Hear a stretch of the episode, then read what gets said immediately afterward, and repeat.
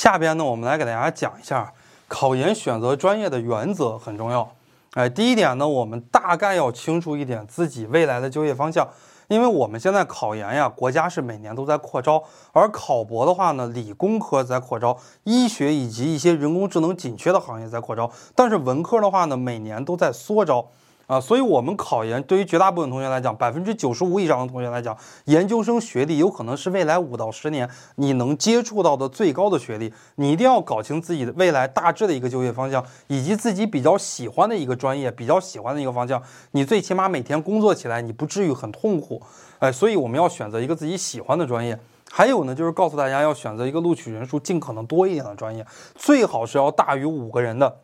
当然，我们教育学的话，绝大部分和学学校和专业录取的这个人数呀，都可以大于五个人。有一些学校、有一些专业，我们录取的人数呢，可能达到二十个或者三十个，或者是更多。选择一个就业比较好、就业比较广的一个专业。哎，我们教育硕士其实就符合这样的一个条件。比方说，如果你是教育学教育硕士毕业，哎，到幼儿园、小学、初中、高中、大学、教育局、教育厅、教育部，哎，都可以来找工作，也可以考公务员，也可以当老师，就业比较好，而且呢。就业其实呢也是比较广的，